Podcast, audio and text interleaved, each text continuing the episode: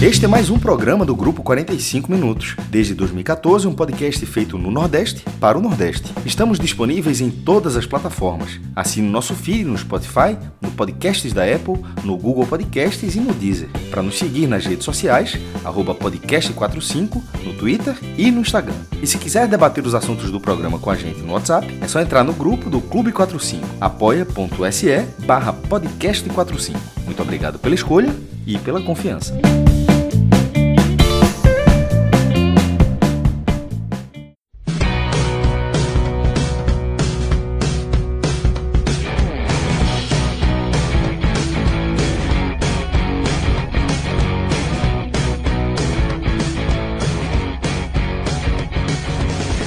Olá, galera! Começando mais um telecast, um programa que vai ter uma análise de duas partidas, esse combo aí que a gente vem adotando na temporada 2020.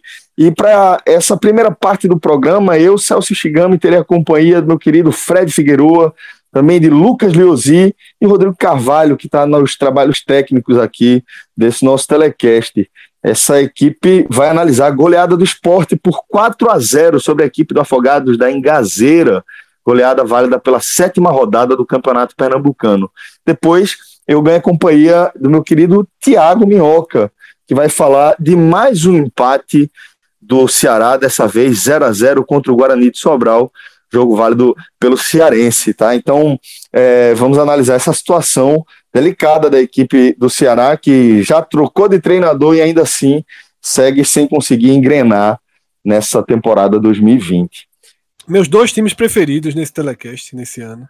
Olha, olha aí, Jorge. E nesse programa, galera, a gente também tem a satisfação de anunciar mais um parceiro aqui do podcast 45 Minutos. Estou falando da N10 Esportes.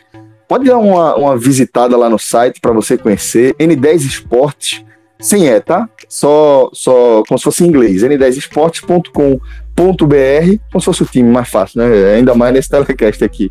E a gente está falando de um parceiro que abraça aí o podcast 45 minutos em vários níveis. Estamos já adiantando a questão é, técnica para que o nosso ouvinte, para que você tenha a sua condição exclusiva dentro da estrutura da N10 Esporte. É uma empresa que vem aí com uma equipe forte por trás dela, tanto no setor de investimentos, quanto também na parte técnica de tecnologia e de conhecimento do mercado de artigos esportivos. E chega também com muita força aí no mercado do Nordeste, afinal de contas, a equipe é uma empresa que tem o DNA pernambucano e que tem essa pretensão de abraçar o país inteiro, já que entrega para todo o Brasil e trabalha com marcas, as, bom, todas as marcas do mercado que realmente você procura, Nike, Adidas, Umbro, tem tudo lá que você quiser encontrar, camisas do Brasil inteiro, do mundo inteiro você vai encontrar, além de calçados, mochilas, tênis para corrida, enfim. Dá uma olhada lá e vale adiantar, tá? Daqui a pouco a gente vai lançar nossa condição exclusiva é, naquele formato de código e já adianto para você que é 10% em todo o site. Qualquer artigo do site, você ouvir 45 minutos, vai ter 10% de desconto. E tem outra coisa ainda. Vai ter uma seção específica do podcast 45 minutos com artigos que a gente vai escolher, pensando justamente no perfil do nosso ouvinte, no perfil da nossa audiência, e aí vai ter um desconto ainda mais robusto. Essa novidade a gente traz para vocês em seguida. N10 que também vai estar tá forte aí na nossa edição inaugural dessa temporada 2020 do nosso podcast Experience. Celso, enquanto você falava, eu estava navegando no site, já pensando que vai ser uma, uma das nossas diversões agora vai ser escolher os produtos que terão um desconto ainda maior, né? Exatamente. E claro que na véspera de uma edição do Experience a gente vai focar no material esportivo. Tá? Exatamente. Porque eu mesmo tô precisando de uma chuteirinha, então a gente já vai jogar porque Isso, a gente, meião, calção, chuteira. Quando você chegar lá,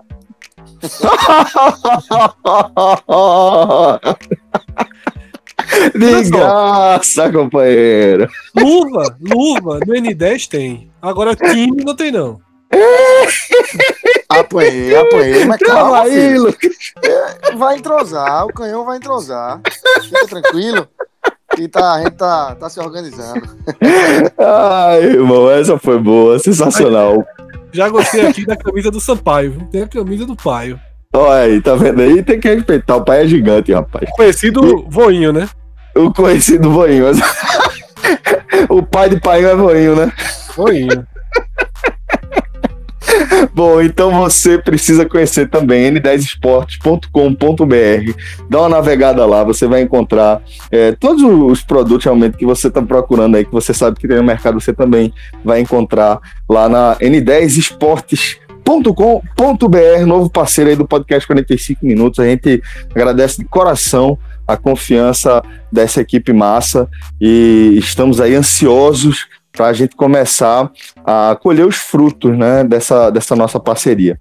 E eu tô precisando Bom, mesmo, Celso, porque aqui em casa, a hum. cada experience eu fico com um objeto que era de alguém, né? Eu tô com a chuteira de Charny, tô com o calção de Léo Conde, é bronca, jovem. A turma vai esquecendo e como a gente é, é a turma da faxina, né? A turma que, que, passa a vassoura e passa a chave depois. Mas aí a gente sai recolhendo tudo. Tem um, velho, tem, tem, um, tem um, um, um, perfume no meu carro que eu até agora não consegui identificar o dono, mas tá lá.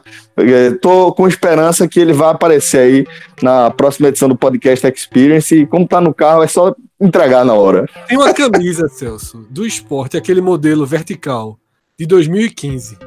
Tu sabe que agora vai aparecer. O que não vai faltar é dono, né, Fred? Meu amigo, é, logo essa, a turma, a turma gosta valendo dessa aí. É, essa camisa é massa, pô. Mas agora só sai no dinheiro. Até pro dono, Qual né? o tamanho, Fred? Qual o tamanho? Ai, gente, ó, é, vamos começar a falar de futebol. Mandar mais uma vez aqui um abraço para a galera do N10 Esportes, tá? E começar a falar dessa vitória do esporte 4 a 0 sobre o Afogados, Fred. Antes de, de, de, a gente começar a gravar aqui, eu até comentei que foi somente o quarto jogo que o esporte é, não tomou gol, né?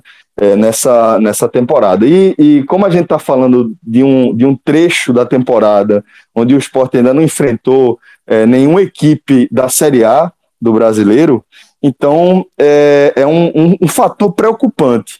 E como hoje não tomou gol, acho que talvez a gente pode é, começar essa análise daí, né, Fred? Não sei se do fato de não ter, de não ter feito, é, não ter tomado nenhum gol, ou também outro fato importante que é de não ter sentado em cima do resultado, né? Esse segundo Celso, inclusive, vem sendo mais comentado, né? Porque a resistência que havia em relação ao trabalho de Guto passa muito desse dessa visão de que o esporte administrava por vezes muito cedo os jogos. Eu acho que na verdade existe todo um contexto, né? Isso varia muito de partida a partida, né? O contexto do adversário, adversário desgastado fisicamente, um adversário com um natural déficit de concentração, né? Fez um jogo muito forte, fez um jogo muito intenso na quarta-feira e quando a casa começa a cair. É o jogo da história do clube, né, Fred? Esse, esse, né? esse time aí vem do maior jogo da história do Afogado, né, Gazeira? Não tem nem o que falar. Realmente, acho muito pertinente esse déficit de, de, de, de concentração que você apontou. E esse déficit, Celso, ele se agrava quando a casa cai rapidamente. Lógico que ele começou o jogo na instiga de seguir uma semana a 200 por hora, de vencer o Atlético Mineiro, vencer o esporte. É claro que tinha essa instigação. Os caras não entram no ônibus, os caras não viajam, não se concentram para ah, esse jogo agora para encarar um jogo desse de forma blazer. Claro que não. Existia uma estiga, mas o esporte aplicou uma, uma pressão muito rápido, surtiu efeito, fez os gols e a partir daí o déficit de concentração acaba vindo porque a caminhada ela fica muito muito longa para você reverter. Eu acho que isso facilitou muito para que o jogo se transformasse numa goleada, que poderia ter sido já no primeiro tempo, inclusive, porque o Sport perdeu chances bem, bem claras de gol. E mais tarde, né, quando o nosso programa for avançando, eu vou até voltar para essas duas jogadas que o Sport perdeu cara a cara com o goleiro, né, sem nem se finalizar. Uma jogada que Richelli entrou pela direita e que Marquinhos entrou pela esquerda.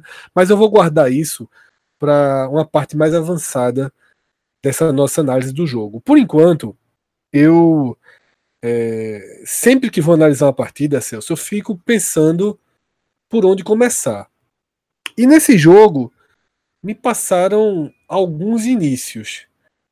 Eu pensei em, em trazer logo para abertura algo que eu falei. Não me lembro se no telecast passado, né, da derrota para o Salgueiro, ou se no programa que a gente gravou é, da Copa do Nordeste. Mas ficou claro mais uma vez que se existe algum caminho para esse elenco do esporte render alguma coisa na reta final do estadual e na reta final da Copa do Nordeste, esse caminho obrigatoriamente passa pela presença de William Farias em campo, acompanhado de Richelli e ou João Igor. Não existe outra forma do time jogar sem esses dois jogadores. O caso do que aconteceu em Salgueiro, o caso do que aconteceu nos aflitos. Em Salgueiro eu acho bem aceitável que tenham segurado esses jogadores para um trabalho de fortalecimento físico.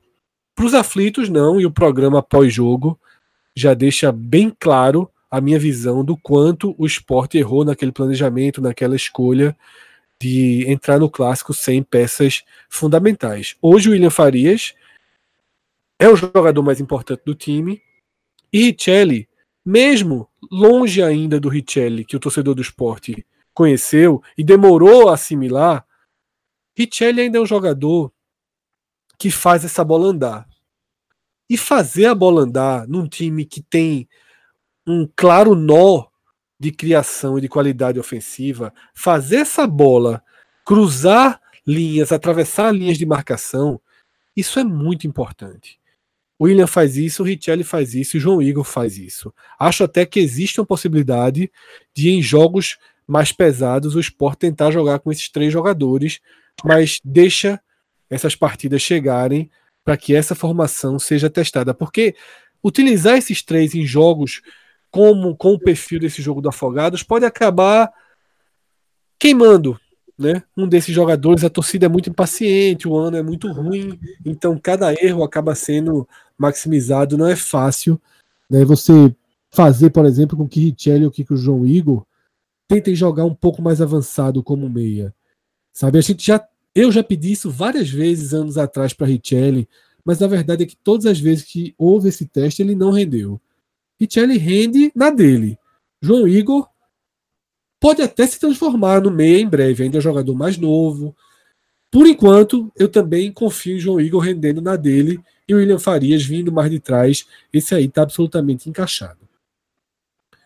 Mas o ponto que eu acho mais importante para se destacar e para abrir é algo que eu estava conversando com o Cauê, né, que quem escuta nosso podcast há mais tempo conhece, né, segue no Twitter Cauê Diniz, já participou de vários programas nossos e é conhecido pela lista né, de indicação de jogadores que ele faz sempre né, no, na transição das temporadas, e acho que às vezes entre o estadual e o brasileiro ele também atualiza a lista. Eu estava conversando com o Cauê sexta-feira, e Cauê é, colocou um argumento interessante. Ele falou: o que o esporte precisa é voltar para o estágio de ser um time razoável. Porque o ano não começou com um esporte horrível. O ano começou com um esporte razoável. E desde aqueles dois gols sofridos depois dos 43 do segundo tempo contra o Imperatriz, o abalo emocional transformou o razoável em horrível. E na verdade isso se completou naquele jogo em Brusque, onde o esporte não foi horrível. Onde o esporte foi razoável. Um razoável que não fez os gols e criou chances para fazer os gols. E um razoável que perdeu força nas substituições, sobretudo naquela entrada de Ronaldo, né, no lugar de João Igor, citado aqui. É, foi uma substituição que saíram João Igor e Bassi ao mesmo tempo. O esporte afundou completamente. Guto optou por Ronaldo e praticamente foi demitido por causa dessa escolha, até porque ele tinha levado o Richelli para o jogo e Richelli suportaria aqueles 30 minutos fisicamente. Então foi uma escolha bem questionável de um treinador que não confiava em Ronaldo e mesmo assim lançou. Até Agora, hoje eu não entendi, Fred. Até hoje. Eu, eu, eu, eu, fico, eu, eu já tentei encontrar justificativa, porque a gente já tinha essa informação também que, que é, Guto não confiava muito em Ronaldo, no, na, na, no futebol de Ronaldo. Mas a insistência dele é, velho, é uma coisa que eu simplesmente não consegui encontrar explicação até hoje. Tanto é que a gente tá fazendo referência de um jogo que já passou, né? É, e aí eu tava conversando com o Cauê justamente isso. Guto caiu por causa da substituição. Guto caiu por causa daquela substituição. Que aquela substituição mudou o desenho do jogo. O esporte era melhor que o Brusque no segundo tempo. A partir dali, o Brusque voltou a jogar melhor, ganhou o jogo e o resto da história todo mundo já sabe. Daquela substituição para frente, o esporte, que era um razoável, de razoável, um fraco razoável, digamos assim, um time de 4,5 a 5,5, 6, o esporte se tornou um time horroroso. Daquela noite para frente. É natural, um dano muito grande, muita gente jogando mal. Não é fácil ajustar isso. Tá? Entregou um jogo para o Náutico sem treinador, sem peças principais. Depois Daniel veio né, e começou a tentar organizar a casa. Contra o América, o esporte teve recortes né, de uma atuação razoável, de uma atua que já tinha tido esses recortes contra a CSA, contra a Vitória, contra a Imperatriz, e agora é, é, o Salgueiro foi nulo, mas é aquilo, sem o William Faria, sem Richelli, não tem como, como fazer a bola andar. E agora contra o Afogados, eu acho que o time ele voltou para o estágio do razoável, sabe? É, um razoável com jogadores que conseguem fazer a bola andar, abre alguns caminhos, o jogo se abriu, o roteiro do cada jogo tem o seu roteiro. O roteiro acabou sendo um roteiro bom para o esporte, tá? Fez o gol na, naquele primeiro pênalti, o pênalti foi, mas sai de uma falta, né? Começa a jogada, a origem da jogada é uma falta que o juiz não marcou para Afogados, mas acontece, é do jogo, não acho que também tem que fazer nenhum grande alarde em relação ao erro. Acontece, foi erro, arbitragem ruim, confusa, como são 90% Como ele errou boa parte do jogo, né, Fred? Ele errou em boa é, parte do jogo. Não sabia para quem dar cartão. Exatamente. A arbitragem do Campeonato Pernambucano é muito fraca. Eu acho que, assim, existe um problema, mas aí é um, é um, é um podcast raiz. Não é esse telecast. Tudo acabou, tudo acabou se alinhando. A melhora do esporte, uma postura um pouco mais cabeça erguida, mudanças necessárias. Marquinhos traz muito mais intensidade do que Evandro. Evandro é um cara que não tá dando para contar com ele. As coisas se alinharam. Um afogado descansado que perdeu o foco quando, tava, quando levou 2 a 0 e tudo caminhou para o que a gente viu. Eu acho que o, o grande o grande saldo dessa partida é o esporte voltar para a condição de um time de, razoável, de fraco para razoável. E tentar deixar para trás esses últimos dias de time horroroso. É possível fazer isso. Tá? Encaixando algumas peças, encontrando o time ideal, e não está tão longe de encontrar o time ideal, é possível ser razoável. E se for razoável, vai disputar a reta final do Pernambucano e vai ter alguma chance na Copa do Nordeste não é favorito na Copa do Nordeste nem perto disso, no Pernambucano pode até voltar a ter um favoritismo que hoje não tem. Mas ele volta para a competitividade básica do que essas duas competições que estão em curso elas vão trazer. Para a Série A é outra história. Para a Série A vai precisar de muito investimento em qualidade. Mas se conseguir sozinho voltar para a condição de razoável, pode, pode, pode deixar que o planejamento siga. Né? Eu sou contra, eu acho que deveria ter um aporte de qualidade técnica agora. Mesmo que isso gerasse um desequilíbrio financeiro momentâneo. Mas, se conseguir sozinho se reequilibrar, melhor. Eu não faria isso, eu traria uma injeçãozinha, só que as rodadas estão passando, já não tem tanto tempo para isso, né? Mas é, não dá né, para negar que o esporte vai para um final de semana, vai para uma nova semana um pouco mais leve, um pouco mais ajustado e com um ambiente melhor para que esse jogo contra Afogados seja tratado como um recomeço de temporada.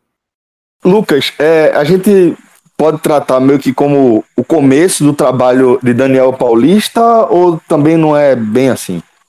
Celso, é, eu acho que sim. É, eu gostei muito desse, desse termo aí que Cauê usou e que Fred reforçou, porque realmente eu achei que foi.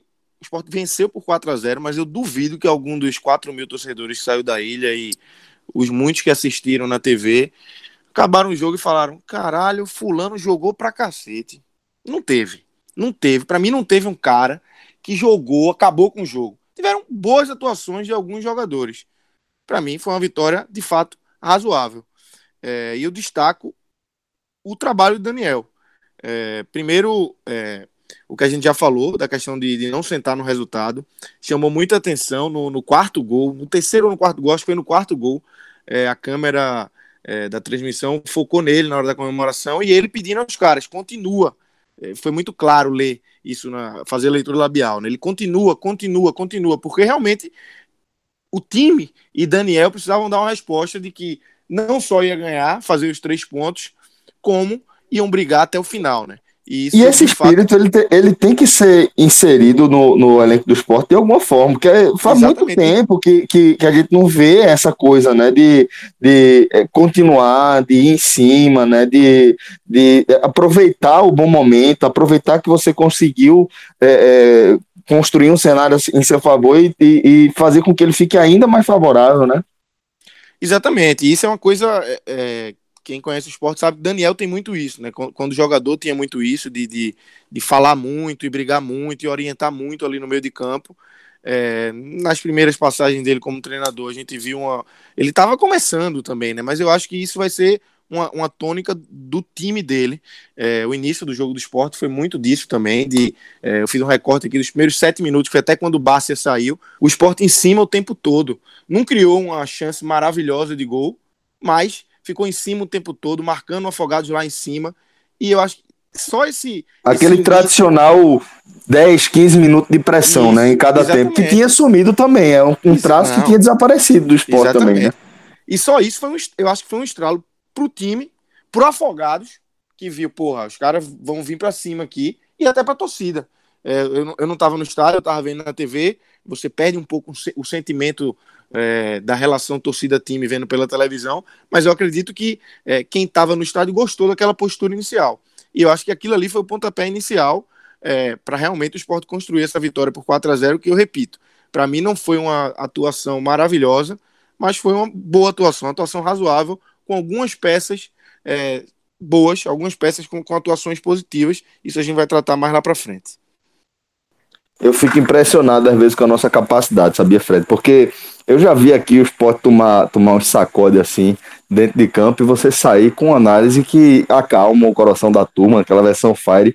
E impressionantemente hoje a gente conseguiu deixar a galera ressabiada, né? Depois do 4 a 0 fica, ó, mas é bom ficar com, com a, a orelha em pé aí, é bom ficar com o alerta ligado, porque a situação do esporte está longe ainda de ser confortável, né? É porque tava muito no fundo do poço, Celso. Tava é, muito é, não, é verdade, então, é verdade, é verdade. É, é, e assim, o Fred falou, você pegou um Afogados com é, a ressaca de uma classificação de um jogo histórico, o maior jogo da história do clube. Na quinta-feira os caras estavam comemorando ainda em carro em é, carro aberto, né? Trio elétrico, trio elétrico uhum. no, no, na cidade de Afogados. Então assim, os caras não treinaram. É claro que é, os caras entraram no ônibus, disseram, porra, vamos jogar, principalmente porque era um jogo contra o esporte. Mas é, é diferente, é diferente. Os caras vêm cansados, os caras vêm com outra. A cabeça às vezes pensando em outra coisa. Então o esporte assim, precisa fazer mais, né? É, e o roteiro, sabe, Celso? Eu sou hum. muito, muito. É, eu me apego muito ao roteiro que as partidas elas desenvolvem. É, se o esporte tivesse saído perdendo, partido para cima e virado um jogo, sabe? Mostrou que passou por um momento de dificuldade. Eu acho que pelo que a gente já falou aqui, por esse lado do Afogados, o roteiro todo se aliou é, é, muito, muito em harmonia para que o esporte sobrasse em campo. E na verdade, esse 4 a 0 foi caixa para 7 e 8. Sim, sim, sim. Não foi, não foi jogo para 4 a 1 não. Foi jogo para 7 e 8 a 0. Foi atropelamento absoluto, fácil, tá? Mas é, eu só começo a dar moral para um time, eu só começo a confiar no time quando o time passa por dificuldades. Então, Passar bem, exemplo, né? Passar por dificuldade só todo time é. passa, né? Exemplo, Mas passa, consegue reverter uma dificuldade, isso, né? Um cenário ruim. Exatamente, quando ele atravessa uma dificuldade né? e, e, sai. Por exemplo, o um empate contra o Vitória pela Copa do Nordeste, logo no começo do ano, aquele 1 a 1 uhum. eu saí, eu gostei do que eu vi. Eu uma acho reação, que o né? É, o esporte saiu de um primeiro tempo que poderia ter ganho por 1 2 a 0 volta para o segundo tempo, leva um gol com acho que com 5 minutos de jogo. Isso perde força na partida, mas faz uma, duas substituições, volta para o jogo, cria chances, empata, vira, ou, ou melhor, empata, tem chance de virar, né, perde gol, o goleiro Ronaldo fez uma grande partida, ou seja, uhum. não só empatou, como criou chance de virar. Isso eu acho que é tijolinho positivo na consolidação. Não, um concordo, 4 0, concordo. Um 4x0 tem seu tijolo positivo mas eu vejo muito mais como uma uma porta se abrindo, sabe? Uma, uma tipo, chegou de... a gente tá falando aqui construção civil, né, hoje. Entendi que é Fórmula 1, hoje é construção civil. Então é assim, ó, o cara mostrou o projeto, eu disse: "Pode ser. Eu trato como um derrubou um pouquinho o que tinha, sabe, vamos é. fazer o projeto por aqui agora. Beleza. Uhum. Beleza. Agora faz uma semana boa, tá? Vence o clássico. Não precisa vencer por 4 a 0 não. Vence o clássico. Tá? Se, se reposiciona na Copa do Nordeste também. Porque aí eu acho que você começa a levantar uma paredezinha. Por enquanto, não. Por enquanto, é... parar a sangria, estancar a sangria. Eu acho que esse jogo é bem suficiente para dar uma estancada na sangria.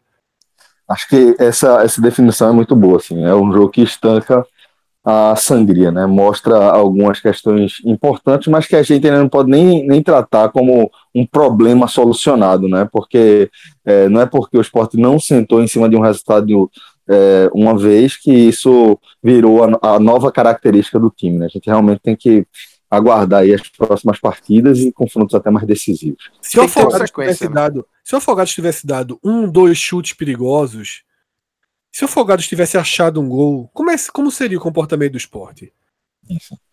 Eu acho que são, são perguntas importantes, sabe? Uhum. É, o Imperatriz foi lá, né, deu um aperto no esporte e o esporte recuou pós-aperto, né? Sentiu, então, né?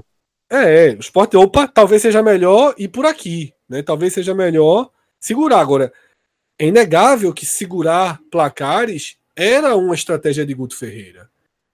Não foi uma, duas, nem dez vezes. Né? Foi um ano disso. Isso aí ninguém pode negar. Isso aí ninguém pode lutar contra é um o padrão É um padrão é, de jogo dele, né? Uma isso, proposta que ele. E é isso, dele. exato, assinatura. Bom, é, vamos seguir a nossa análise, Fred, a partir dos destaques individuais, porque eu acho que assim a gente consegue é, destrinchar um pouco mais o que foi essa agulhada por 4 a 0 e o que está por trás dela, né? Sem dúvida, Celso. Inclusive, aqueles lances que eu guardei para comentar depois, era justamente eu guardei para tratar deles na hora que a gente fosse analisando individualmente, porque acaba que o entendimento fica mais fácil. Acho que a parte coletiva, a parte geral, a gente já debateu bem aqui. A sintonia fina, que é a, o desempenho técnico, que é como o desempenho técnico ele pode evoluir dentro de um plano tático melhor, é o que a gente vai começar daqui, daqui a pouco no programa. Então, antes de a gente seguir com essa análise dos destaques individuais, é, queria convidar vocês a conhecer o Instagram lá da Clínica Orto, galera. Clínica Orto, tudo junto, tá aí com TH. Porque é, lá você encontra, já tá no, no, no meu feed, já aparece no meu feed com regularidade, né? Um parceiro a gente acaba que, que fica monitorando. E aí eu percebo que é interessante como eles trazem no dia a dia dicas importantes que se encaixam dentro da realidade ali de quem vive essa nossa rotina, né? Uma rotina que é mais corrida em relação a trabalho, mas que é, até por característica nossa também, né? De quem gosta de esporte, acaba envolvendo alguma modalidade, alguma prática de uma modalidade aí no meio, né? E tem um, um olhar voltado também para esse tipo de público, porque afinal de contas acaba sendo é, um tipo é, é, de perfil de paciente muito comum nas emergências das clínicas de ortopedia e traumatologia, né? É, e lá você vai encontrar uma série de dicas sobre é, cuidados que você precisa ter tá, na prática da sua modalidade e também é questões importantes para o dia a dia, para que você é, tenha uma rotina um pouco mais saudável. E aí, rotina, estou falando aqui é, num aspecto mais amplo mesmo, né? É, questões posturais, questões de um olhar mais atento de fato para as nossas dores e de como a gente deve cuidar disso aí. Então fica esse convite, tá? Para você é, assinar também o perfil da Clínica Orto lá no Instagram, que tem dicas bem legais lá. E lá você também vai encontrar todas as informações que você precisa sobre localização, plano de saúde, forma de pagamento, é, o, os nomes dos profissionais e as especialidades de cada um. Ô, Celso. Opa, Fred. Eita, desculpa incomodar. Oh, desculpa. desculpa. Não atrapalha. O, o raciocínio. é, essa questão do, do Instagram, né? De teve uma dor que eu vinha sentindo que eu só me toquei, bem óbvia por sinal, depois de ver um post da Orto. Que é aquela dor crônica que se chama pelo uso do celular, né? Você abaixa sim, a sim, sim, sim. e fica com a dor no pescoço. E assim. Porque o pescoço da gente é, ele foi feito para estar tá ali alinhado com a coluna. E quando a gente Sim. vai botando para um lado para o outro, o peso da cabeça acaba é, exigindo demais, né? Da, da, das vértebras, né? E com o celular a gente se Eu acabei. Muito, né?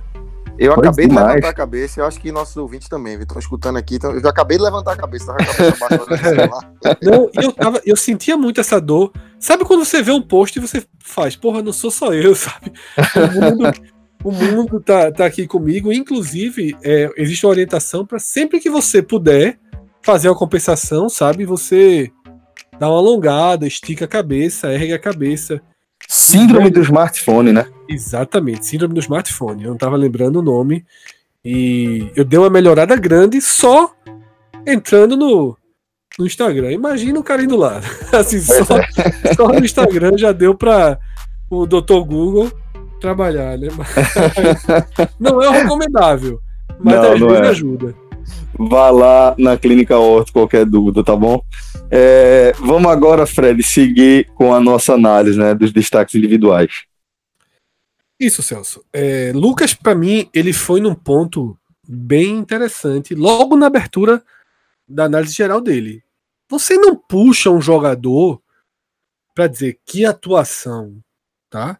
Eu fiz um destaque inicial para William Farias e Richelli, mas esse destaque que eu fiz, ele vai muito além de uma partida.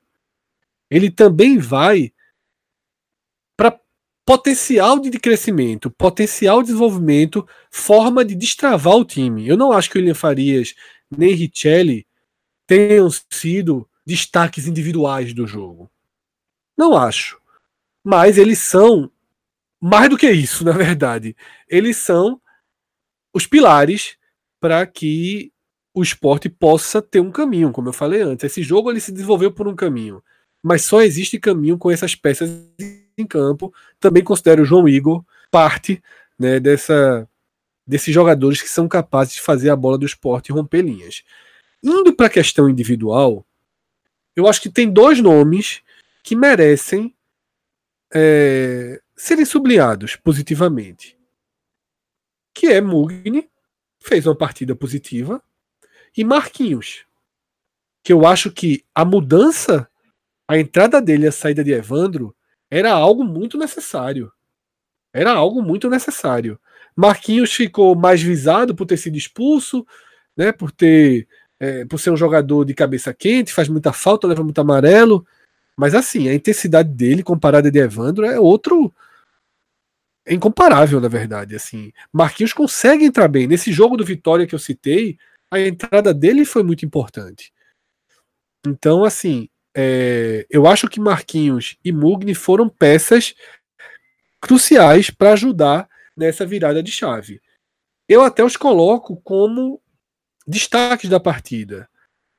Mas, pensando a temporada, eu não vejo que nenhum dos dois deve ser titular do esporte na temporada, ao contrário de William e Richelli. Eu acho que dessa forma eu consigo explicar um, pouco é, esses, essas duas vertentes de análise. O que é imprescindível e o que foi decisivo, que foi importante para a construção do resultado é, na parte mais prática da coisa. E aí, o, os lances que eu tinha segurado né, para falar agora, que é aquela bola que Hernani lança dentro da área, ele tenta dar um passe ao invés de finalizar, e depois Marquinhos se confunde em outra jogada, também cara a cara, só que pelo outro lado. Eu não sei se ele quis driblar o goleiro, se arrependeu, quis dar o toque. É, duas jogadas confusas. E aí eu volto para a sintonia fina. O que mais me incomodou no esporte contra Afogados foi a falta da precisão ofensiva. O time chegou com alguma facilidade, mas se enrolou muito na reta final das jogadas, na definição das jogadas. Essas duas são os exemplos mais claros. Porém, se você voltar uma ou duas casinhas, tem várias outras jogadas que antes do último passe, no penúltimo passe, a jogada se enrolou completamente. Então, é preciso uma trabalhar mais forte isso, porque você não pode chegar, estar na intermediária, na linha da área e desperdiçar a jogada com passe errado. E o festival de passe errado do esporte ainda é muito grande. Teve Ian errando passe, teve Richelli errando passe, teve Ian errando muitos passes, na verdade. Então, é, eu acho que para que tudo continue evoluindo, essa sintonia fina tem que melhorar. E Bácia, que sai com dois, com quatro minutos de jogo, ele era alguém muito. Ele, ele era um cara muito importante. Vai ter um exame de imagem na segunda-feira. Mas se ele ficar fora aí por 10, 15 dias, já é um desfalque chato no momento chato. Porque se a casa começa a ser arrumada a grosso modo, a sintonia fina precisa de repetição. E não ter Bácia, sabe, nas próximas partidas, no jogo contra o Santa, no jogo contra o Ceará fora de casa, seria muito ruim. Né? Até porque tem a expectativa de Jonathan, Jonathan Gomes começar a entrar no time. E seria bom né, que Daniel tivesse a força máxima. Porque agora restam duas partidas do estadual, três partidas da Copa do Nordeste. Depois disso já é mata-mata, de jogo único. E depois já é Série A. Então, não tem mais tantas oportunidades assim para colocar o time em campo. Daqui a uma semana, a gente vai estar tá aqui gravando o telecast de Esporte Santa e só vai estar tá faltando um jogo do estadual e dois da Copa do Nordeste. Ou seja, mais uma semana já vai quase metade do que o Sport tem de jogos é, sem ser jogos de poder decisivo. Né? Jogos certos, inclusive, porque o Sport não tem classificação é, garantida em nenhuma das duas competições. Né? Óbvio que eu acho que vai se classificar no Pernambucano e tem uma chance ok né, de classificação na Copa do Nordeste. Não, não é uma chance boa, não, é uma chance ok. Ele leva vantagem na disputa com CRB e ABC pela última vaga só. Né? Nada além disso. Mas, resumindo, Celso, já que eu dei uma fugida aí no tema, positivo, dentro da partida eu fico com Mugni e Marquinhos. Bom, Mugni e Marquinhos. Eu colocaria o William Farias também, né, para fechar um, um, pódio aí. É, Lil, vamos, vamos para os seus destaques positivos, para ver como é que a gente fecha essa, essa sessão aqui. Vamos lá. É, eu tô com muita dificuldade para definir três. Eu tenho quatro nomes, é, esses três já citados aí. Acho que Mugni fez uma boa partida. É, fez uma partida que é aquilo que eu falei no começo da questão da, da entrega. Eu acho que ele teve muito isso durante os 90 minutos. É, e é um cara que aparentemente você olha, você pô, lembra Felipe Menezes. Um cara meio descansado, meio preguiçoso, mas ele brigou o jogo todo, inclusive numa dessas, ele foi na linha de fundo roubar uma bola, acabou errando um passe, quase entrega ali pro Felipe, entregou pro Felipe, o Felipe quase faz um gol. Fim do mas... jogo, Lucas, ele, ele ainda perguntou se Sander Isso, ele é, tava... É, ele ainda, ainda falou que, pô, se você quiser, eu faço aqui, eu fecho aqui a lateral, porque o Sander sentiu, né, ali no finzinho, e ele falou, vai lá pra ponta que eu fecho aqui a lateral, e ficou claro ali o sinal, né? Isso, exatamente. Ficou, a transmissão mostrou muito e ficou claro que ele pediu para fazer a lateral, então é mais um. Já com 40 minutos de jogo, é, é mais um ponto aí que ele realmente entendeu, pelo menos nesse jogo, que precisa fazer mais do que simplesmente os passes que ele dá, que ele tem uma qualidade nos passes, e ele conseguiu, é, nesse jogo de hoje, fazer isso. Deixou o Hernani em, ótima condição ali para criar a jogada é, do primeiro pênalti, por exemplo. E Hernani é um outro cara que eu cito. É, Hernani, para mim, fez dois gols de pênalti. Um deles ele sofreu numa jogada que, para mim, ele foi muito inteligente. É, teve a bola que ele deixou o Richelli na cara do gol. Acho que Hernani fez um bom jogo também. Então, eu, eu até colocaria, colocaria ele no topo desse pódio, seguido aí de Mugni, William Farias e Marquinhos ali.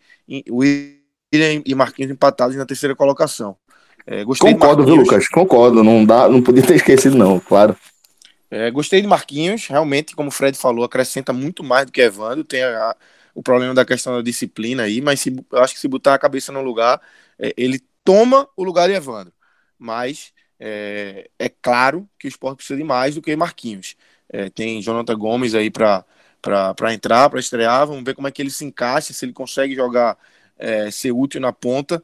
É, mas eu acho que para esse momento eu ainda tenho a expectativa de, de Jonathan Gomes é, tomar essa posição. Para a Série A, eu acho que o esporte precisa de um pouco mais ou muito mais para essas pontas aí, pra, principalmente para uma, né? Já que você tem Bárcia e eu fiquei preocupado com essa questão do Barça, porque quando o clube é, anuncia durante o jogo ainda que o cara vai fazer exame de imagem, porque o exame clínico lá do médico na ilha foi pesado.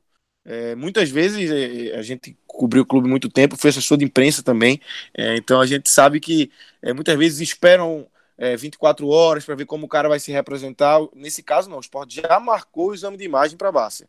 Então, realmente, é, eu fico preocupado com essa utilização dele aí nos, nos próximos jogos, pelo menos nos, nos, dois próximos jogos do esporte. Para Petrolina, ele não tem que ir de jeito nenhum. Porque... Não, é, eu acho que aí já não, já, eu já não levaria.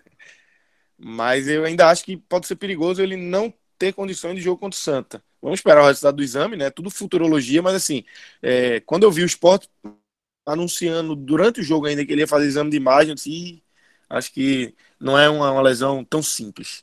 Aguardar aí também os resultados, né, para saber como é que vai ficar a situação de Bárcia. É, Fred, vamos fechar aqui a análise desse jogo do esporte com os destaques negativos. Vamos lá.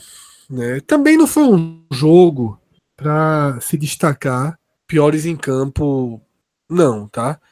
Eu queria fazer algumas observações. Tem dois jogadores que, para mim, eles ocupam um degrau parecido na temporada. São jogadores que já me mostraram alguma coisa, mas vivem um 2020 absolutamente nulo. Eu acho que um todo mundo concorda e outro muita gente discorda, inclusive Lucas. Um é Sander, e esse é o que todo mundo concorda. Sander já tem uma entrega no esporte, tá? Uma entrega bem importante em Série A, mas é impressionante como erra tudo. É impressionante como vem mal até na marcação. Tanto que o pênalti lá, que abre a contagem do esporte, começa numa falta de Sander, puxando o cara, derrubando. Não tem conseguido prevalecer na marcação. Então, é um cara que jogou muito mal hoje. Né? Voltou a jogar muito mal, tem jogado muito mal. Mas não vejo outro remédio dentro desse elenco do esporte que não seja deixar Sander todo o jogo atuando, errando, errando, errando, errando até acertar. Tá? Porque se você tem um lateral esquerdo um pouco melhor, o banco talvez fosse uma saída. Né? Às vezes o jogador com 3, 4, 5 jogos no banco volta bem. Como o esporte não tem uma opção, não acho que Luciano Juba esteja pronto, é melhor é, ir com o Sander até onde der, por mais que venha deixando alguns danos graves para a temporada. E o outro jogador, e esse eu acho que a maioria vai discordar de mim, porque a maioria já colocou ele no pacote dos que não tem condições nenhuma de permanecer, é Ian. Sabe, é... quando Ian joga mal e Evandro joga mal, o mal de Ian me incomoda muito menos do que o mal de Evandro.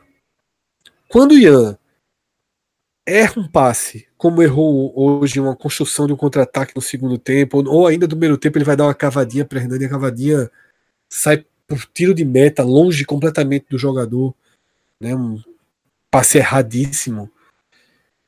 Me incomoda menos porque Ian não se esconde. Ian busca o jogo, Ian participa. Agora, assim como o Sander, Ian erra tudo. Ian erra basicamente tudo que tenta. Nessa partida que estava muito fácil, ele conseguiu acertar uma bola ou outra, fez um gol, mas ainda é muito pouco.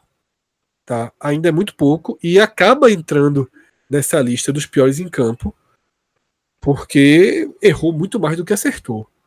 Né? Errou 80% do que tentou, 90%. Mas Ian não faz parte do grupo que eu vejo sem chance nenhuma de continuar no clube. Sobretudo para esse momento. Porque, por exemplo, se perde Bárcia e se não tem Jonathan Gomes, por mim vai Ian mesmo, não vai Evandro não. Vai com Ian. Vai na linha de Sander, deixa em campo para ver o que é que faz. Pra Série A, se chegarem dois, três. E reza. É. E reza. Na Série A, se chegarem dois, três atacantes de lado de qualidade, ok. Aí pode é, dar um destino para Ian. Por enquanto eu não daria, não, tá? Por enquanto, com o elenco que tem hoje, Bárcia machucado, o time que estava em campo é o time que pode jogar. A não ser que faça os três volantes e tire um jogador do ataque. Que é um cenário é, também interessante. E Daniel demonstra essa preocupação na hora que ele experimenta Everton de ponta, né, jogando ao lado de Prata. Porque me incomoda um pouco Everton ter poucas chances. Porque é um dos caras que me pareceu ter condições de pelo menos disputar a posição com Prata. E assim, quando estava nos 10 minutos do segundo tempo, um jogo muito, muito ganho, eu fiquei com aquela vontade de Porra, coloca Everton aí com o time titular. É igual, é igual que eu falei semanas atrás para Richelli. Richelli jogando naquele time lá.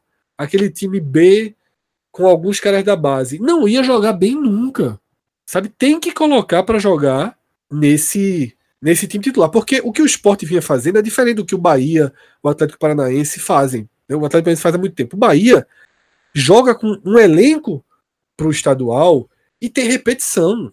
O jogo na quarta é com o time, na, na, no sábado é com o mesmo time, na outra quarta é com o mesmo time. Então você tem entrosamento, vira um time. O que o esporte vinha fazendo, rodando três, quatro, cinco jogadores, mudando tudo a cada partida, transforma num bando. Transforma num reserva que não treina junto, que não joga junto. Então é muito difícil mostrar nesses times é, que não tem repetição. Você pode fazer um time C, como é o caso do Bahia. Não é o B, é o C.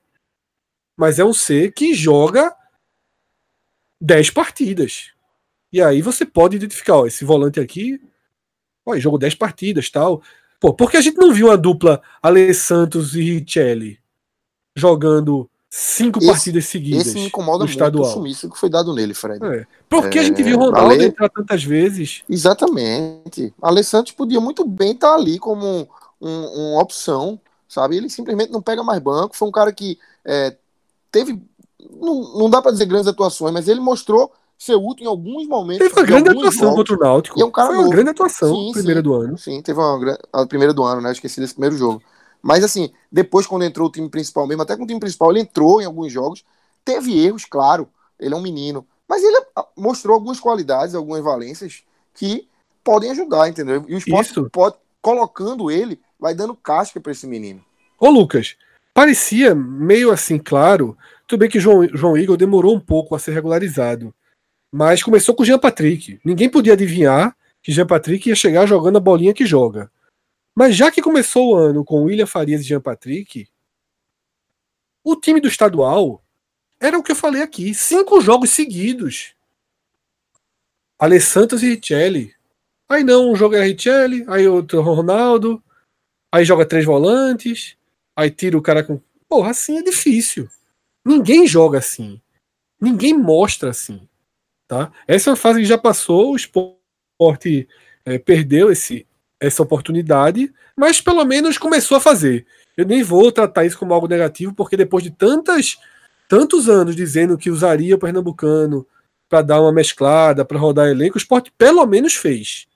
Parou agora porque caiu na Copa do Brasil, porque agora também não faz mais sentido, de fato, colocar esse time titular para ganhar ritmo, com inteligência, como fez contra o Salgueiro, quando poupou William Farias e Richelli, e que tem que fazer contra o Petrolina agora, tá? Tem que poupar os jogadores que estejam mais ou menos no limite aí. Eu já não levaria é, é, peças importantes para essa partida em Petrolina. Pode dosar Richelli, tá? Deixa Richelli mais uma vez, leva João Igor, tá? O William Farias talvez aguente bem, pode cogitar é, é, deixar um dos atacantes de lado, se perder base, você já deixa o Marquinhos, para você não correr risco de, de perder mais jogadores, né?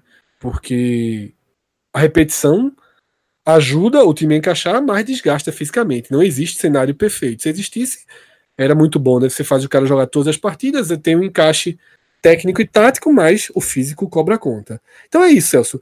É, negativo para mim, Sander e Ian. Prata, nota 4, aquele nota 4 dele de sempre.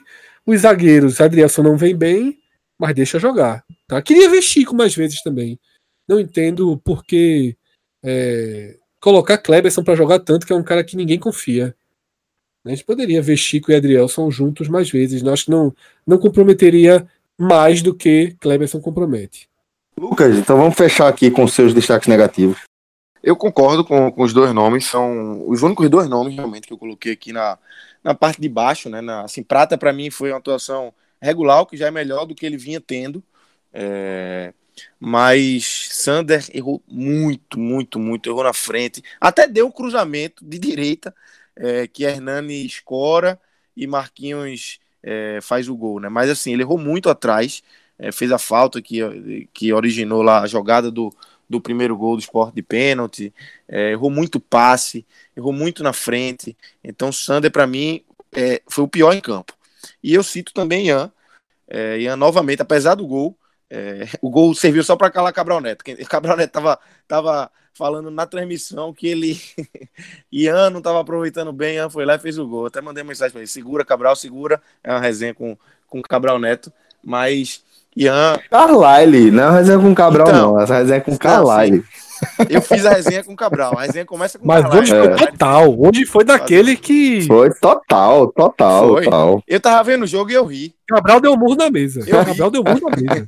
Ele ligou o microfone e deu um murro na mesa.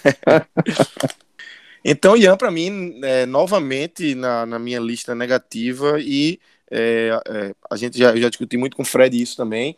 Para mim, ele tá na minha lista é, é, é uma lista dos sonhos, assim, né? Um diretor de futebol, um, um time nunca vai colocar oito caras para fora. É, Na lista mas... Ronaldo, né? É, exatamente. Ian, para mim, tá nessa lista e a cada jogo ele vai entrando mais, ele vai é, entrando mais de cabeça. Nessa, um aí, nessa aí, Ronaldo é titular e ninguém questiona, não, né? Ah, é verdade, é verdade. tava até no banco, ele e eu tava no banco hoje, acho que a torcida do esporte deu uma tremida, que teve um, um zum, zum, zum que os dois iam sair, não saiu ninguém ainda, mas fechando a lista, é, Sander Ian. É, Ian, novamente, para mim, uma atuação bem abaixo. É um cara que, é, eu já falei aqui, não, não vejo ele ser driblador, não vejo ele com velocidade para ganhar dos zagueiros no arranque. É, erra alguns passes. É, e para mim, tá nessa lista aí. Hoje em segundo lugar, porque Sander teve mais uma atuação ruim, é, que vem sendo o Sander desse ano de 2020, né? É, Sander 2018 estava bem na Série A. Sander 2019, para mim, foi um lateral médio. É, errou bastante, mas teve uma importância ou outra. Agora o Sander 2020 realmente está deixando muito a desejar. Ô Lucas, pra gente terminar, deixa eu fazer o escolhe ou morre, né? Fala.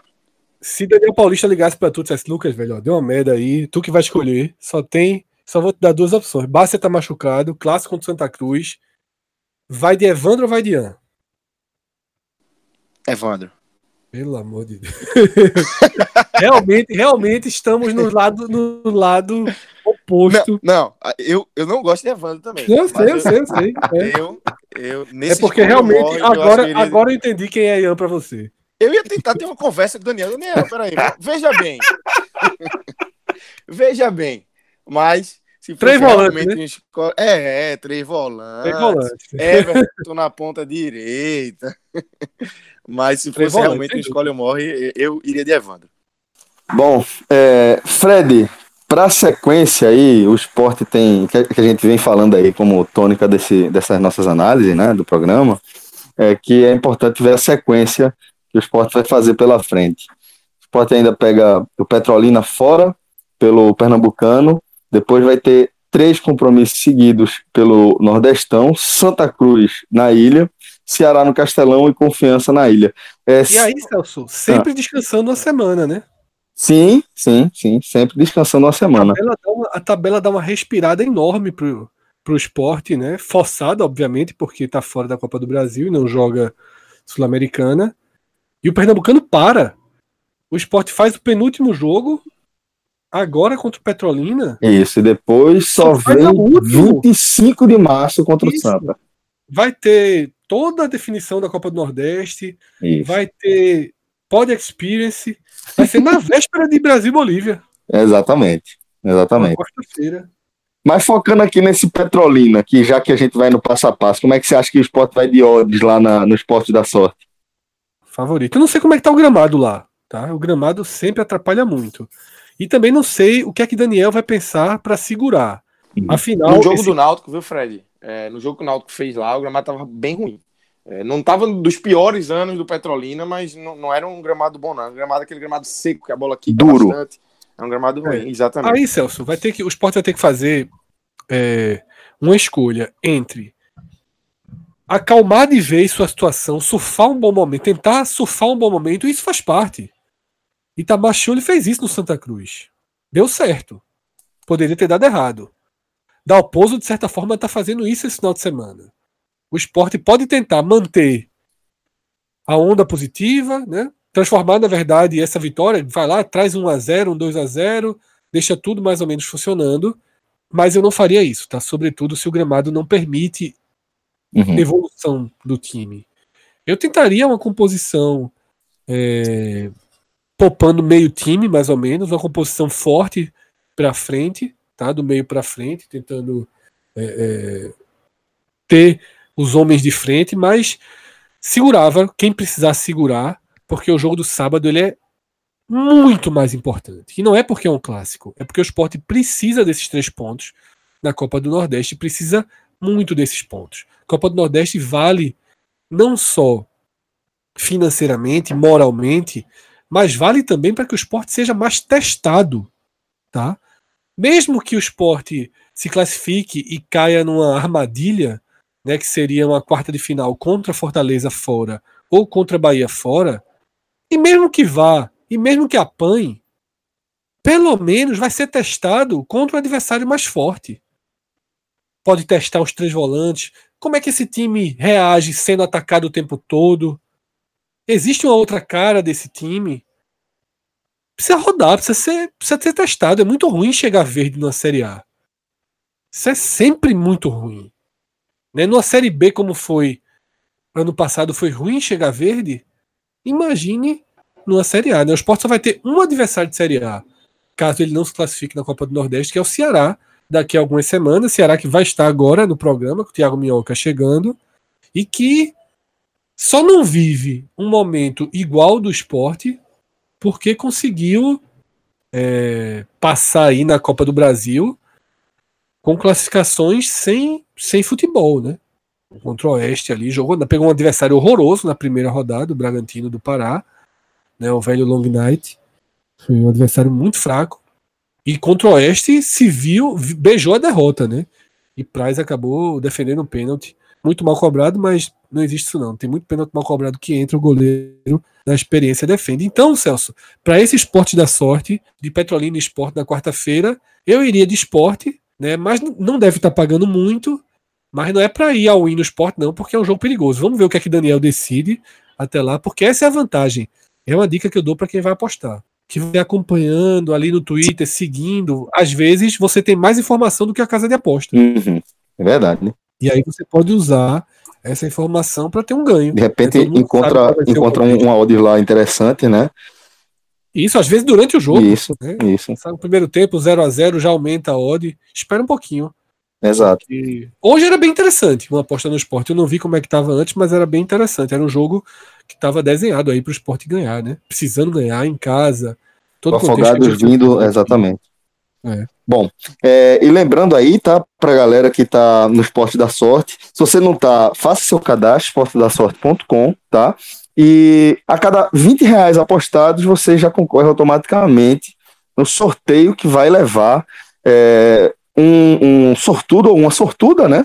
Para assistir um jogo da Champions com tudo pago na companhia de Carter, do Esse Dia Foi Louco, também de Nilcinho Filho, do Fuleiragem FC Nilcinho, inclusive, que é um dos capitães do nosso podcast Experience.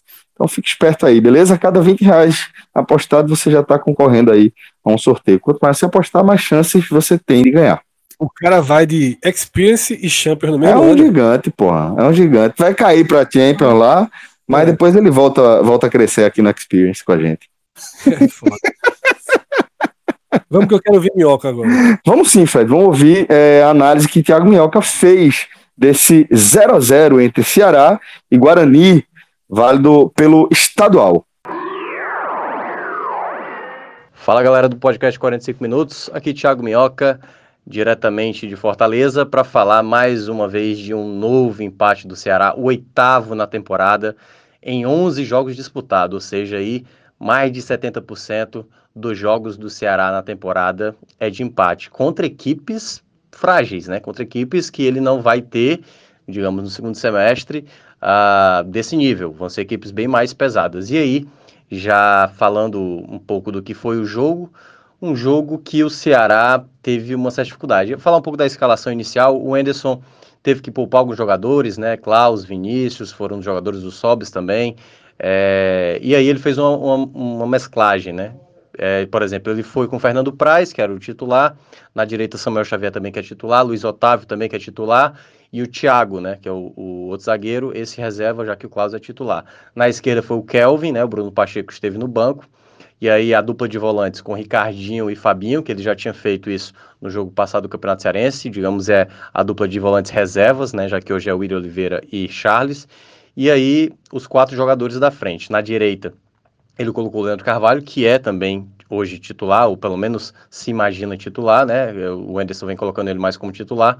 Centralizado, jogou o Wesley, né? Foi um jogador que, enfim, um investimento do ano passado, não foi bem na partida passada, e daqui a pouco vou falar é, da partida do Wesley. E na esquerda o Bachola, que geralmente joga centralizado, o que já mostra que pode ser um indício no jogo da Copa do Nordeste contra o River na terça-feira, que possa jogar Bachola e Vinícius. Mas daqui a pouco também detalho sobre essa condição. E na frente o Rodrigão. E digamos que o Ceará, no primeiro tempo, o Ceará foi uma equipe que nos primeiros minutos me agradou. Foi uma equipe que foi para cima, mostrou realmente muita intensidade, é, não deixou o Guarani praticamente ter a posse da bola e o Ceará controlava realmente o jogo no, em dois terços do campo, né? Era além do campo defensivo, além ali do, do, do, do meio campo. Então o Ceará tinha essa posse da bola. Só que faltou um pouco mais da construção no, do primeiro tempo. Eu achei que o time jogou bem no primeiro tempo, só que a, o repertório de jogadas ofensivas do Ceará eram geralmente em bolas lançadas, né, procurando o Rodrigão ou abrindo nas pontas, seja com o Leandro Carvalho na direita ou com o Wesley barra Bachola, porque ambos alternavam pelo lado esquerdo. De vez em quando o Anderson tentou inverter, trouxe o Leandro Carvalho para a esquerda, centralizou o Bachola e colocou o Wesley na direita. For, ele fez algumas mudanças para ver se encontrava alguns espaços, mas o sistema defensivo do Guarani realmente dificultou e digamos que o Ceará teve uma boa, uma boa possibilidade no chute de fora da área com o Ricardinho, né, que acabou é, aproveitando ali uma bola sobrada. Ele bateu, o, o Mauro, goleiro do Guarani, defende, a bola bate no travessão e sai. E as outras possibilidades, geralmente do Ceará, eram em bolas paradas, né, em faltas próxima à área ou em escanteios. Foram as jogadas que o Ceará, digamos, chegava com um pouco mais de perigo, de expectativa pelo lado do torcedor. Só que essa intensidade que deu para ver no primeiro tempo ficava um pouco. É, o time não conseguia construir jogadas mesmo efetivas, de troca de passe, inversão. É, era mais difícil ver isso no Ceará, porque alguns jogadores não davam sequência. E aí vou começar a falar dos destaques negativos, né? Rodrigão, é, muito pesado, né? Tentava dar lá seus piques para dar uma pressão na saída de bola do Guarani, mas é, ele, ele não dá muita mobilidade. O Wesley totalmente disperso na partida, fez até uh, raríssimas jogadas boas, mas no geral muito mal mesmo. Então é, era aquela coisa, o campeonato cearense ia servir para você ver outras opções, né? Então é, esses jogadores que não vêm sendo titulares não mostraram, pelo menos hoje, que, enfim, vão brigar por titularidade. É, vai para o intervalo, o Guarani começou a melhorar no finalzinho do primeiro tempo, e quando começa o segundo tempo, a, a, equipe do Guarani começou a ter uma certa liberdade pelo meio, né? Ricardinho e, e Fabinho não conseguiram dar conta ali é, de preencher um pouco o meio, e o esquerdinha, né, o meio, o meio campista do Guarani, teve um, pouco de liberdade ali pelo meio, logo no, nos primeiros minutos ele estou de fora da área para o Price fazer uma defesa, e o Ceará tentava de alguma forma criar possibilidades. O Anderson, até tentou colocar, fazer algumas trocas para ver se melhorava. Por exemplo, ele, ele saca o Wesley, que já antecipando aqui foi o pior da partida, assim, muito, muito abaixo. E aí ele coloca o, o próprio é, é, Juninho Quixadá, né? Para dar um pouco mais de intensidade. Logo no, no, no primeiro lance dele, ele disputa uma bola ali e quase o time aproveita. O Ceará tentava de todas as formas, mas na proposta estabelecida de cada time, acho que o Guarani foi que saiu melhor porque foi uma equipe que se protegeu bem. O Ceará depois perdeu a intensidade e aí começou a, a um incômodo da torcida. E cabe ressaltar, a torcida apoiou em muitas vezes, viu? Teve muitos momentos do jogo que a torcida apoiou, por exemplo, na própria saída do Wesley, a torcida aplaudiu aplaudiu bem o Wesley, dando, tentando dar um incentivo para que ele, é, enfim, tentasse ainda se recuperar, mas o jogador vai ter que mostrar mais futebol. Outro jogador também que saiu, assim, já com palmas menores, foi o Rodrigão, porque aí a torcida já estava mais incomodada, e aí ele colocou o Bergson, né, o Anderson, que também não causou muito efeito, mas o Guarani, digamos, era que chegava que com as possibilidades mais palpáveis, assim. É, ainda teve uma possibilidade do Bergson, por exemplo, um, um chute que a bola é, foi um chute horroroso. Só que o, o, repórter, até que fazia a cobertura do jogo da, da, lá da rádio onde eu trabalho, ele mencionou que antes do, do Bergson chutar, um morrinho atrapalhou na hora do chute, a bola subiu um pouco e ele acabou pegando mal, mas ou hora, né, para o morrinho aparecer logo com o Bergson, um jogador que já é muito questionado. E a terceira substituição dele, ele tentou também colocar velocidade, o Matheus Gonçalves entrou no jogo, e aí ele sacou o Bachola, só que também o Matheus basicamente fez uma jogada pelo lado esquerdo, um cruzamento que o, o, o Leandro Carvalho cabeceou fraco para o gol. Então o Ceará criou possibilidades bem raras, assim, em termos de é, chance contundente, né? Ele chegou próximo ali à meta, mas chance contundente mesmo fazer o Mauro trabalhar foram geralmente chutes fora da área. O Praz não. O Praz viu ali seu gol ser ameaçado. Teve uma com o Ciel, por exemplo, que a bola passou bem rente à trave, ele chutou cruzado. Teve uma outra que ele teve que fazer uma defesa muito importante. Então, se for olhar no geral assim, foi um, um final de jogo onde o Ceará caiu de rendimento. A intensidade até que mostrou no primeiro tempo caiu de rendimento. Tanto que a torcida foi naqueles velhos gritos, né? Queremos raça, queremos raça, é, tem que ter é, é, vigor para jogar no, no, Ceará e tal. E realmente, os minutos finais do Ceará, né? Tanto que rolou lá o áudio no nosso grupo do Clube 45, a minha fala lá da rádio, que era mencionando dessas dificuldades que o Ceará tava, né? É uma equipe de Série A contra uma equipe da Série D e, ao meu ver, quem ficou mais próximo assim de fazer o gol foi o Guarani, em que pese exatamente o domínio do Ceará, só que um domínio sem ser um domínio agressivo, né? O Ceará tem muita dificuldade de construção de jogada. As bolas paradas hoje parece ser o caminho para o Ceará encontrar o gol com mais é, possibilidades, assim, com mais probabilidade. Então fica aí mais um empate 0 a 0 o Ceará se mantém nessa condição e agora vai para um jogo importante contra a equipe do River do Piauí na terça-feira pela Copa do Nordeste, um jogo que o Ceará não pode pensar também em não vencer, né? Cada jogo que o Ceará vai passando, a obrigação está sempre é, em tentar vencer uh, as partidas e agora é tentar buscar essa vitória importante contra o River, né? Para tentar não cair nessa primeira fase da Copa do Nordeste. Fazer aqui o, o geralzão dos pontos positivos e negativos por parte dos jogadores. É, ponto positivo, Fernando Praz que talvez se não fosse Fernando Praz, o Ceará poderia ter saído com uma derrota, pelo menos fez uma grande defesa assim, no segundo tempo, numa boa chegada do Guarani, e eu acho que pelo menos outros dois momentos também ele fez uma defesa importante, espalmando é, de maneira correta para o lado. Né? Então acho que ele talvez tenha sido o jogador que foi mais fundamental hoje, porque quando o Ceará cai de rendimento, o Praz teve que ser acionado e foi um risco grande que o Ceará correu. É, Luiz Otávio fez uma partida também boa, é, segura e tal. Acho que, no geral, acho que esses jogadores, porque realmente é complicado falar de atuações boas, né? No geral, acho que o time foi bem abaixo. É, até o Kelvin também, que eu gostei no primeiro tempo, é um jogador muito voluntarioso, não ficou entre os piores, mas é, ele, ele apresentou mais diante do Calcaia. Hoje, ele, enfim, acabou tendo certa dificuldade, principalmente com os jogadores que caíam ali pelo, pelo lado dele, teve uma certa dificuldade. Pelo lado negativo, aí, tipo, vou ter que citar um pouco o Bachola, né? Acho que, tudo bem, é, talvez tenha sido um jogador que tenha tentado algumas coisas, mas também perdeu muita bola, que gerou certos contra-ataques. Mas, assim, eu acho que o jogador mais abaixo foi o Wesley. De fato, é um jogador que é uma perda de dinheiro para o Ceará até agora, desde o ano passado. O investimento foi muito alto no Wesley. E desde o ano passado, quando ele foi contratado, claro, teve as lesões e tudo mais, mas ele não consegue mais produzir futebol. É impressionante. Tem, corre e tudo, mas jogada efetiva, sabe? Uma jogada de efeito, ou, ou um, um, uma finalização de fora da área, que ele já teve esse recurso como um, pelo menos um, um atrativo a mais, é, como, como o futebol dele apresentar. Mas nem isso, tipo assim, é, para mim foi um jogador disparadamente o pior da partida, porque foi um jogador que não, não criou nada, né? Ele, ele, ele nem se colocou pro, pro Anderson como um jogador que pode, por exemplo, jogar na terça-feira, para ser uma opção. Então, é um jogador que está muito mal, tem problema físico e tudo mais. Então, para mim, foi o pior da partida, né? Para mim, acho que disparadamente. É isso. A todos, boa noite e a gente se encontra na próxima. Agora é ver o que é que virá para o Ceará nas próximas é, tentativas aí de jogos importantes. Valeu. Pois bem, senhores, então a gente fecha aqui mais um telecast. Obrigado a todos pela confiança e pela companhia. Um forte abraço e até a próxima. Tchau, tchau.